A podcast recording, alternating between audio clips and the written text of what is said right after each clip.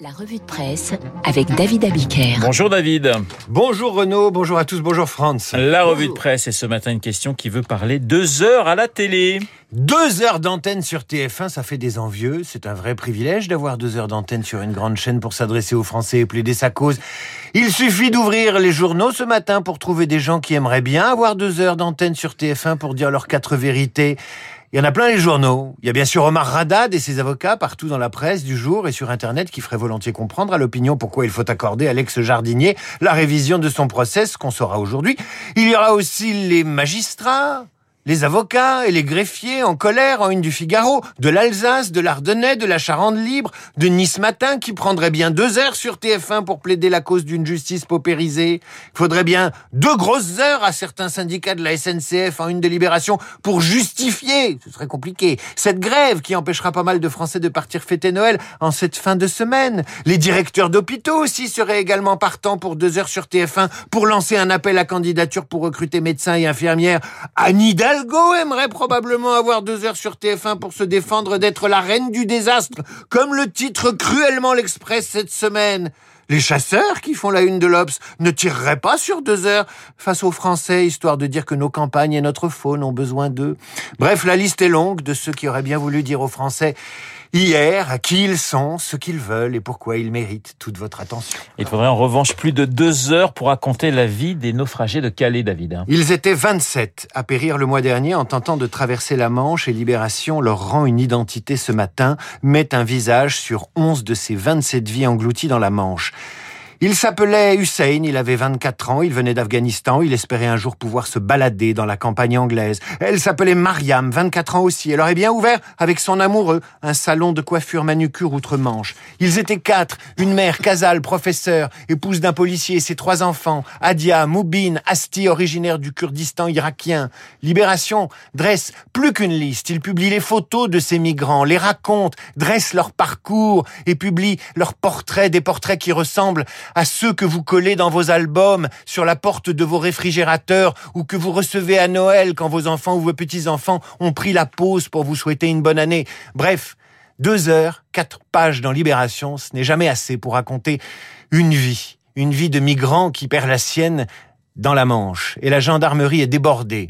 Quand on cherche quelqu'un plus d'une heure, c'est déjà trop long, confie à Libération le colonel Franck Marescal, directeur de l'Institut de recherche criminelle de la gendarmerie. Il faudrait encore des heures pour dire le malaise des professions de justice et de santé. À la une du Parisien, de Var Matin, de l'Alsace ou encore de la Charente libre, magistrats, avocats, médecins, infirmières poursuivent une complainte, une goualante qui semble durer depuis des années. Et dans l'opinion, Nicolas Bétou analyse.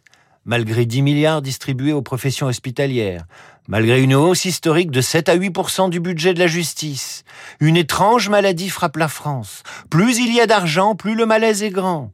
La preuve est faite, écrit-il plus loin, que le traitement à coût de milliards d'euros du malaise de ces professions ne suffit pas. Dans aucune entreprise au monde, dans aucune organisation humaine, on ne déverserait ainsi un pognon de dingue, écrit-il dans l'opinion, sans remise en cause du fonctionnement. Les blocages sont pourtant connus, conclut-il, les solutions aussi, mais aucun pouvoir n'a eu le temps ou le courage de les traiter. Le prochain, peut-être. Ceci dit, si vous lisez les échos, c'est un peu la même chose à la SNCF, où les revendications salariales poussent les syndicats à la grève. Là, c'est assez formidable. Au moment où le TGV s'ouvre à la concurrence, juste après que la direction a consenti une augmentation au personnel de 2,7% et une prime de pouvoir d'achat exceptionnelle de 600 euros pour les bas salaires et une amélioration de la grille statutaire, la CGT cheminot, Sudrail et l'UNSA ont maintenu le mot d'ordre de grève pour ce week-end, jour de départ en vacances de nombreux Français. En général, vous faites grève pour avoir une augmentation. Là, c'est l'augmentation qui précède la grève. Alors évidemment, quand vous lisez dans les échos que le patron de la SNCF, Jean-Pierre Farandou, veut faire de l'année 2022 l'année du service au client, quand vous lisez qu'en janvier, l'État allégera la dette de la SNCF de 10 milliards, en plus des 25 milliards d'allègement de dette consentis en 2020 par l'État, donc par vous Renaud Blanc, par vous France, ne riez pas. Et ceux qui nous écoutent, vous vous dites qu'effectivement Nicolas Bétou a raison, renflouer à coups de milliards si le fonctionnement ne change pas, ça ne sert à rien. et ça fera du monde sur les quais samedi et dimanche. Oh, il est en pleine forme, le David Abiker, ce matin. Dans le Figaro, l'Allemagne part en guerre contre les antivax. Et c'est une guerre, effectivement, car là-bas, les plus remontés des antivax menacent de prendre les armes, défilent de nuit avec torches, façon Nuremberg, devant le domicile de la ministre de la Santé de Saxe. Le parlementaire, spécialiste des questions sanitaires, Karl Lauterbach, est obligé d'aller au restaurant avec deux gardes du corps et le président de Thuringe a trouvé devant la porte de chez lui une bougie funéraire. Il faut dire qu'en face, ils ont des antivax qui connaissent leurs classiques. Les élus reçoivent des lettres où le vaccin est associé aux Zyklon le produit utilisé dans les chambres à gaz. Un groupe de ces antivax surexcités s'est baptisé La vérité rend libre, référence à la devise Le travail rend libre, affichée au fronton du portail d'Auschwitz en son temps. Pendant que les Allemands sortent lourde contre leurs antivax, l'opinion, chez nous, évoque les témoignages de soignants qui se multiplient au sujet de ces patients qui arrivent en réanimation, munis d'un faux passe, avec deux S.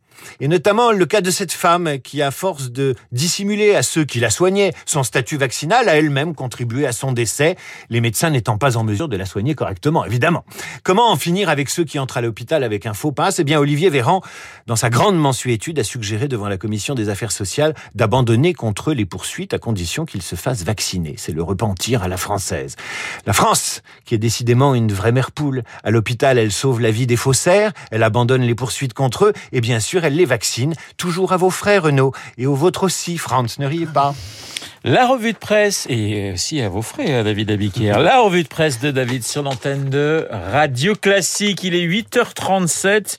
Voilà, et eh bien écoutez, tout est chaud pour accueillir Franz Olivier Gisbert enfin, dans Après David Abiquière, la barre est haute. Hein.